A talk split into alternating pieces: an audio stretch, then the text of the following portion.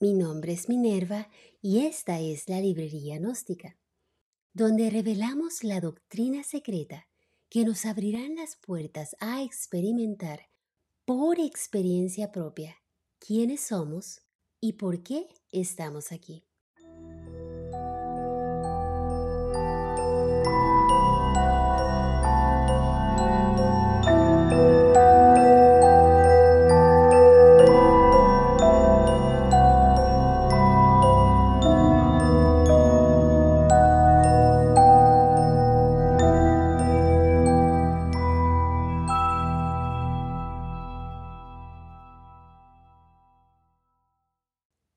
Amados, bienvenidos. Hoy estaré hablando de la importancia de un cambio radical en nuestras vidas. A los nuevos compañeros, bienvenidos.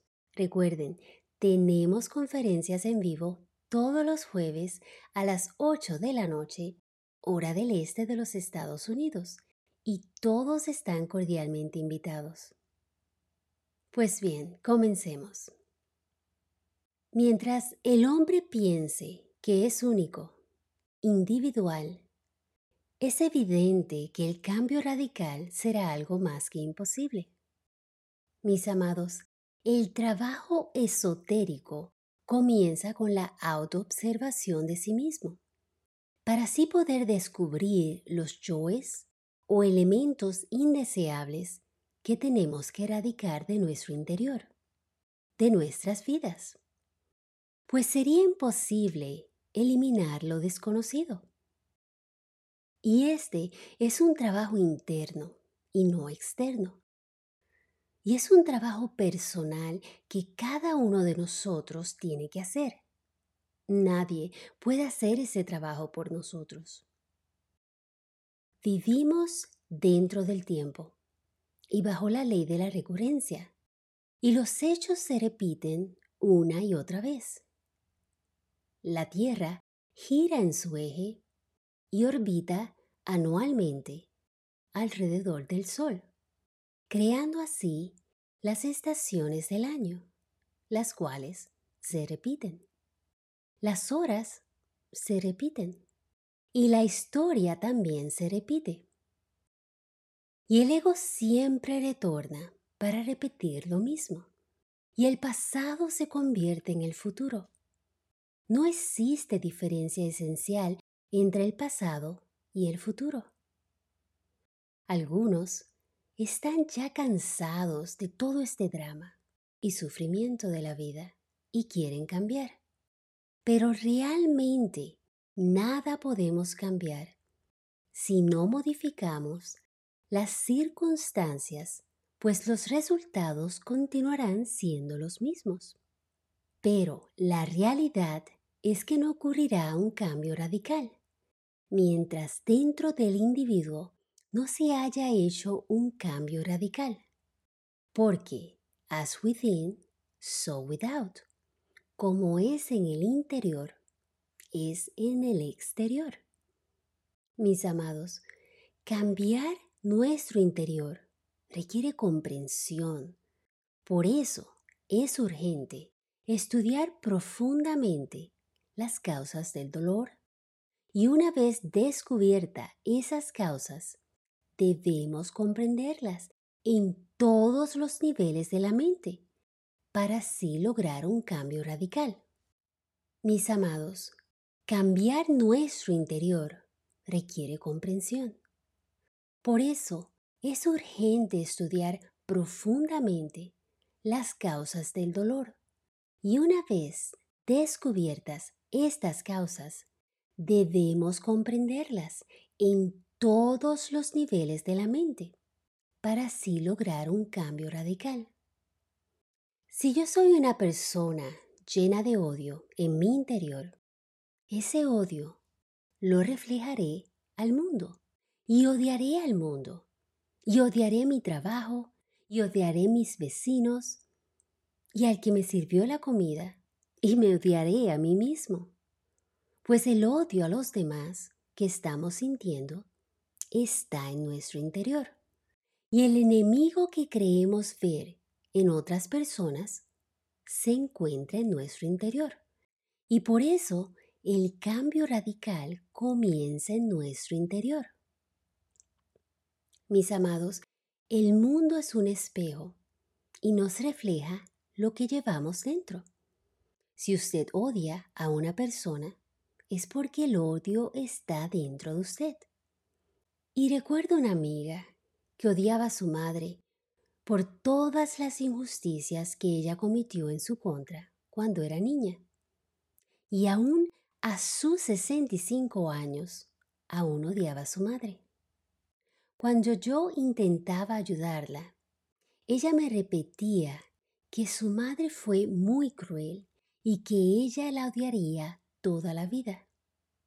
Y el odio continuaba creciendo dentro de ella por algo que sucedió en su niñez. Una vez se odia, siempre se puede encontrar un enemigo. Y ella no solo odiaba a su madre, sino que odiaba a su ex esposo, a su suegra, a su jefe, a su hermana y a otros. Dice Arno Gruen, uno de los más importantes psicólogos sociales, que el enemigo que vemos en los demás suele encontrarse originalmente en nuestro interior. Repito, porque eso es muy importante.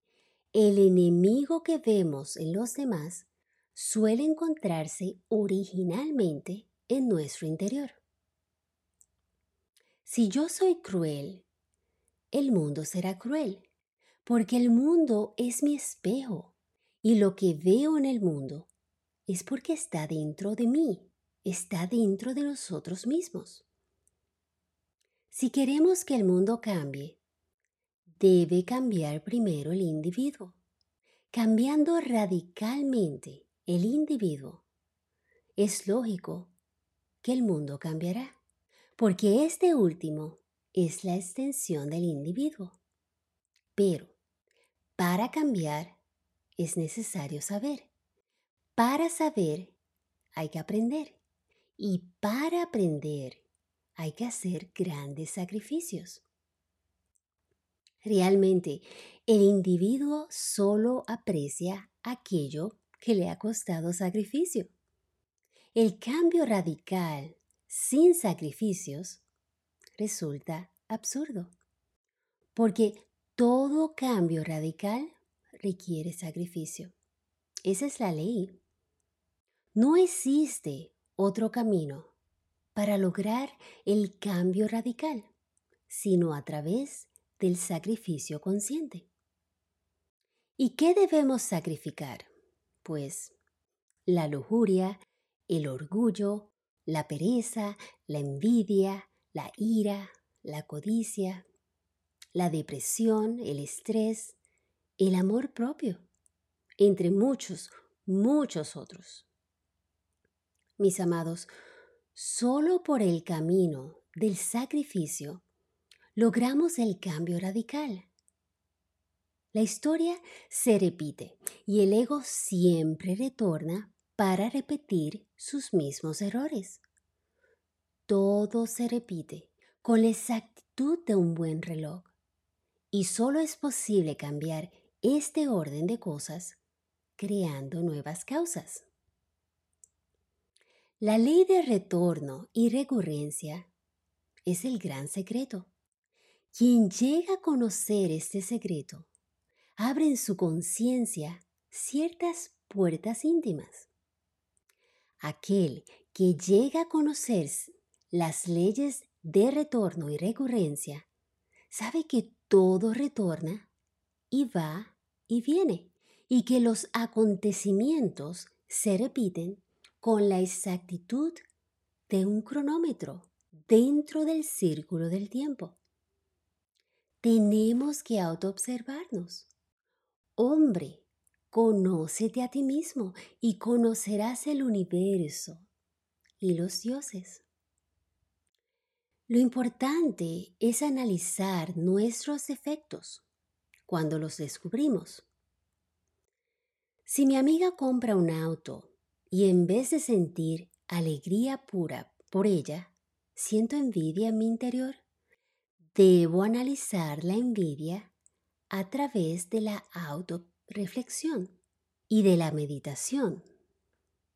Y así podré descubrir el origen de la envidia y descubrir sus resortes secretos en los distintos niveles de la mente.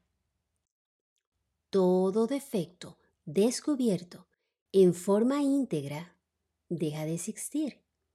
Así es como morimos de instante en instante. Así va naciendo el ser en nosotros. Realmente, solo el ser puede alterar este orden de cosas y crear la verdadera y legítima democracia. Mis amados, cambiar es nuestra única opción, pero todo cambio radical, absoluto, es difícil. El cambio radical se paga con la vida propia, porque debe morir el querido ego, el yo, el mí mismo, a fin de que nazca el ser en nosotros. El gran ser que vive en nosotros, pues no somos este cuerpo, somos el espíritu que habita en nosotros. Solo al autoobservarnos, al autoobservar nuestros pensamientos, nuestras actitudes y reacciones frente a las situaciones que a diario vivimos, solo conscientes de lo que pensamos, sentimos, hacemos y decimos, lograremos avanzar. Solo así podremos encontrar nuestros defectos y así analizarlos y reflexionar en cómo afectan nuestras vidas. Y así podremos tener un cambio radical interno por nosotros mismos, un cambio sincero, original, único en nuestro interior. Debemos ser auténticos, sinceros y honestos para de verdad experimentar el cambio radical. La triste realidad es que estamos tan dormidos que no nos damos cuenta y clamamos a un Dios que creemos tiene un cuerpo y un solo hijo para que nos salve. Sin darnos cuenta que Dios es omnipresente, es omnipotente y todos somos sus hijos. Todos somos gotas de la misma nube en diferentes etapas del camino. Y sí, estoy de acuerdo que Jesús fue una chispa maravillosa y nos enseñó el camino que debemos seguir. A través de su sacrificio, Él nos enseñó que, al igual que Él, podríamos hacer los milagros, las mismas maravillas que Él hizo. Porque realmente todos somos uno. La diferencia es que Él logró regresar al Padre y nosotros seguimos perdidos. Mis amados, la sociedad humana es la extensión del individuo.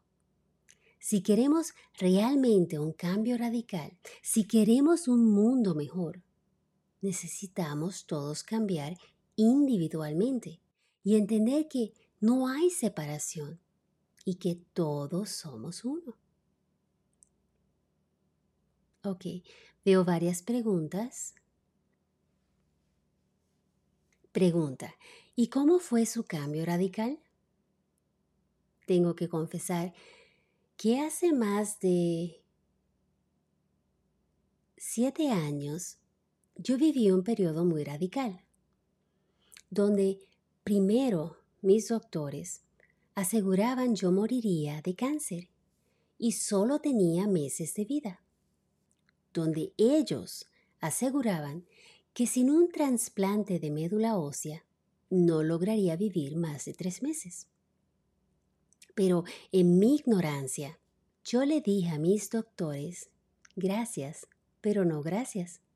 Y ellos me aseguraron que yo estaba en una etapa de negación y que eso era normal pero algo dentro de mí me decía que todo estaría bien. Y en ese momento decidí abandonar la gran ciudad donde vivía y retirarme al campo. Y entre las lágrimas y el dolor, comencé a encontrar respuestas. Y les confieso, fue uno de mis niños el que me guió en el camino.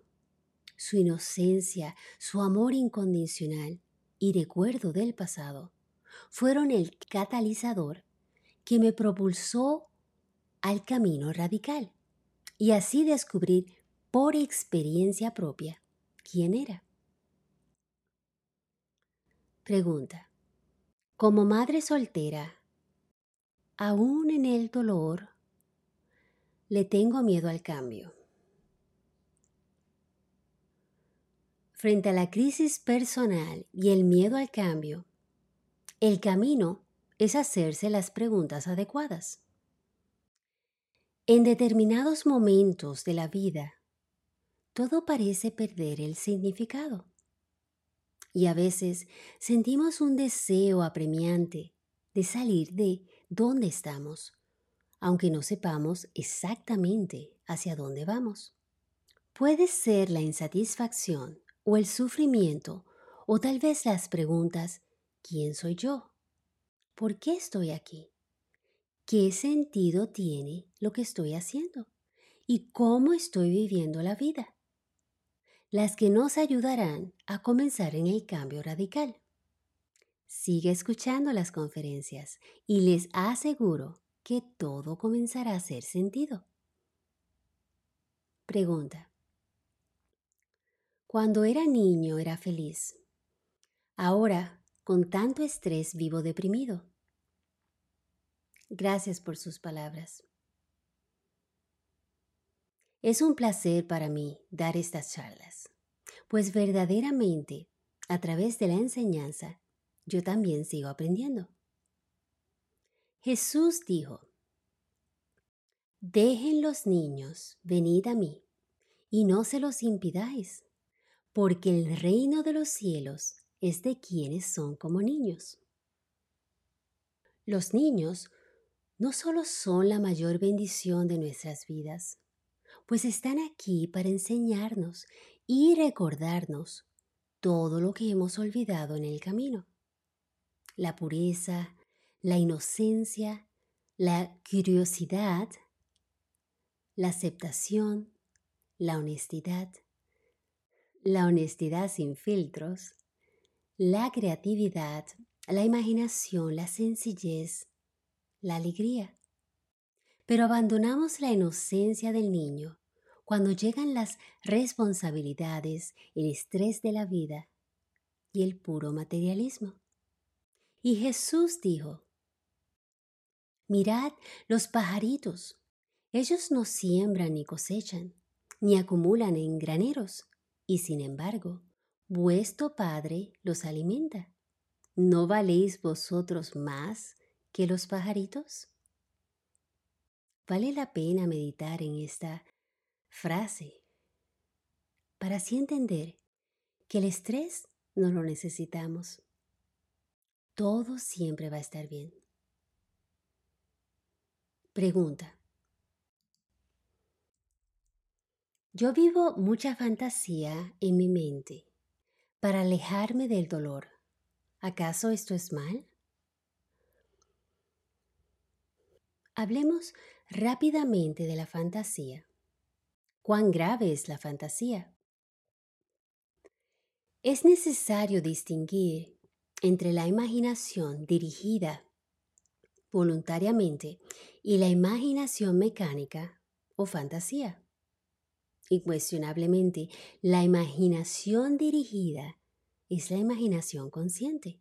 Para el sabio, imaginar es ver. Por ejemplo, deseo que mi hijo se recupere de un problema de salud, pues en mi mente lo veo en salud perfecta y feliz. La imaginación consciente es el medio claro a través del cual se refleja el firmamento, los misterios de la vida y de la muerte y del ser. La imaginación mecánica o fantasía la usamos para escapar de nuestras realidades, de nuestras vidas y así vivir en un mundo de fantasía que no es real. La imaginación mecánica está formada por los restos de la memoria y nos escapamos a ella para vivir una fantasía y escapar del mundo en vez de trabajar en nosotros mismos y crear un cambio radical. Esa es la fantasía mecánica donde muchos quieren vivir y vale la pena investigarla profundamente. A veces me pregunto a dónde nos llevará los desarrollos de la inteligencia artificial o AI, AI, donde nos escapamos de la realidad para vivir en un mundo que no es real. Es como estar dormidos dentro de nuestro sueño. Obviamente, las personas con su fantasía, con su imaginación mecánica, no se ven a sí mismos tal como son, sino según sus formas de fantasía. Existen muchas formas de fantasías, de eso no hay duda. Incuestionablemente, una de ellas consiste precisamente en no verse tal y como es realmente. Son muy pocos los que tienen el valor de verse tal como son y con el más crudo realismo. Pregunta. ¿Qué opina de la oración?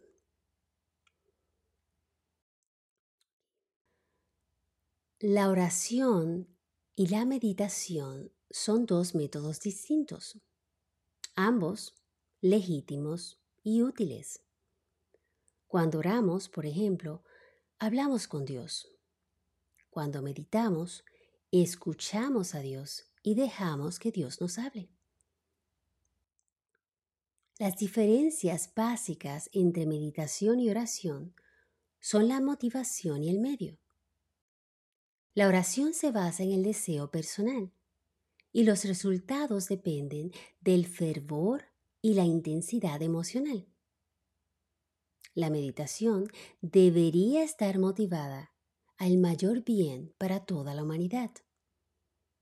La meditación es practicada por aquellos que reconocen que la divinidad, el reino de Dios, está dentro de nosotros y que la realización de Dios es un proceso natural.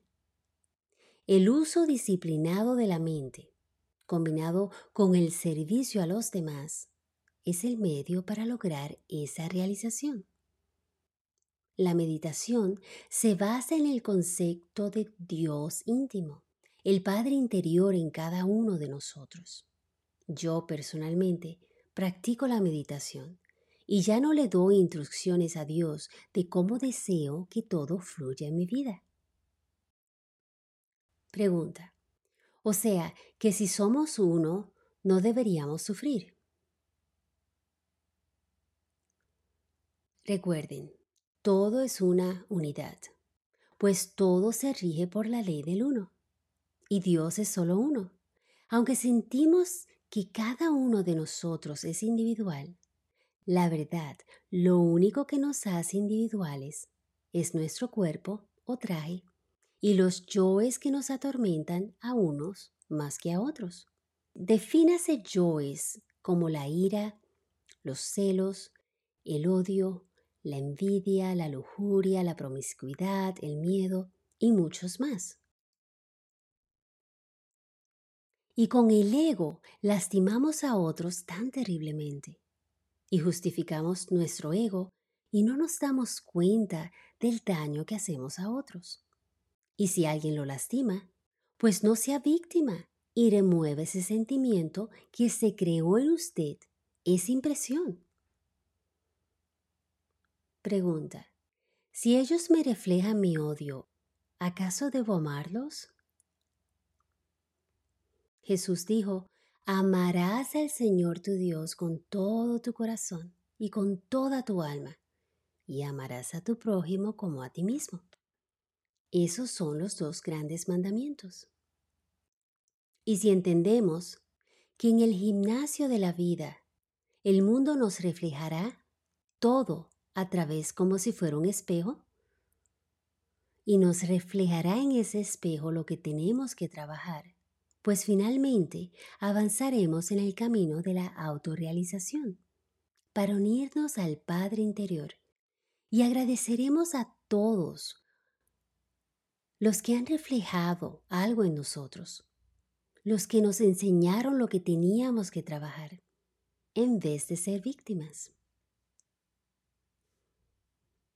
No es posible cambio alguno sin la observación directa de todos los pensamientos, sentimientos, actitudes que llevamos dentro. Y justificar aquí no ayuda en nada.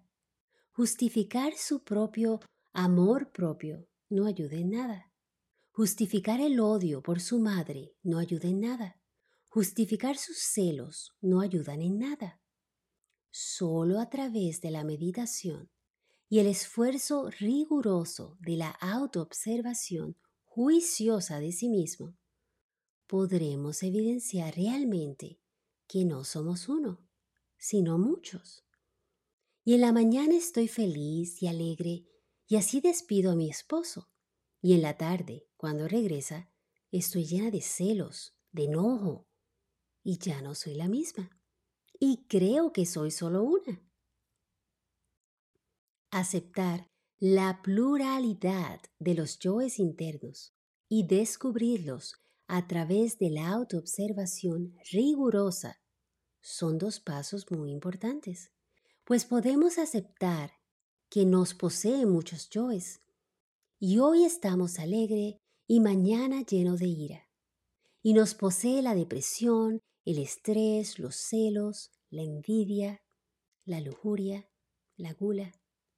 Pero si no nos observamos para eliminarlos, no estamos avanzando. Mientras sustentemos la ilusión de que somos la misma persona, no cambiaremos. La severa observación de sí mismo nos permite verificar por sí mismo el crudo realismo de lo que no somos, de que no somos uno, sino muchos. Afirmar es una cosa y comprender es otra. Puedo decir, sé que el odio, la ira, el amor propio y los celos me poseen, y no soy la misma persona durante esos, esos instantes. Si su comprensión es verdadera y no mera palabrería, insustancial, eso indica que a través de su experiencia está avanzando. Conocimiento y comprensión son diferentes. El primero es filosofía de la mente, el segundo del corazón. El simple conocimiento de nada sirve, pues es pura filosofía que no nos ayuda en nada. Lo que sentimos en el corazón de nada ayuda pues el amor que declaramos hoy al casarnos se convierte en odio tres meses después al divorciarnos. Cuando un hombre o mujer comienza a observarse detenidamente a sí mismo, desde el ángulo de que no es uno, sino muchos, obviamente, ha iniciado el trabajo serio sobre su naturaleza interior y solo a través de esa experiencia lograremos cambiar radicalmente. Todos hemos oído hablar del oráculo de Delfos, donde iban los antiguos griegos a preguntar. Y en el templo estaban escritas las palabras Conócete a ti mismo, pues el secreto de la sabiduría y la felicidad radica en el conocimiento propio, o tal vez habría que decir en él reconocer todo lo que no somos. No somos la ira, no somos el odio, no somos el amor propio, no somos los celos, no somos la lujuria, no somos el miedo, no somos la duda, no somos la depresión.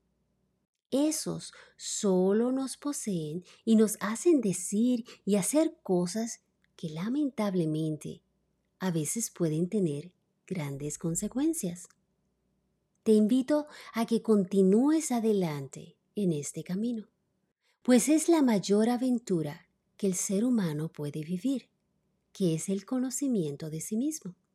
Y recuerda que si no hallas dentro de ti aquello que buscas, tampoco podrás hallarlo afuera. En ti se halla oculto el tesoro de los tesoros. Hombre y mujer, conócete a ti mismo y conocerás el universo y a los dioses. Pues bien, esto es todo por hoy. Muchas gracias a todos por compartir conmigo esta noche. Mi nombre es Minerva y los invito a la próxima conferencia que será el próximo jueves a las 8 de la noche, hora del este de los Estados Unidos.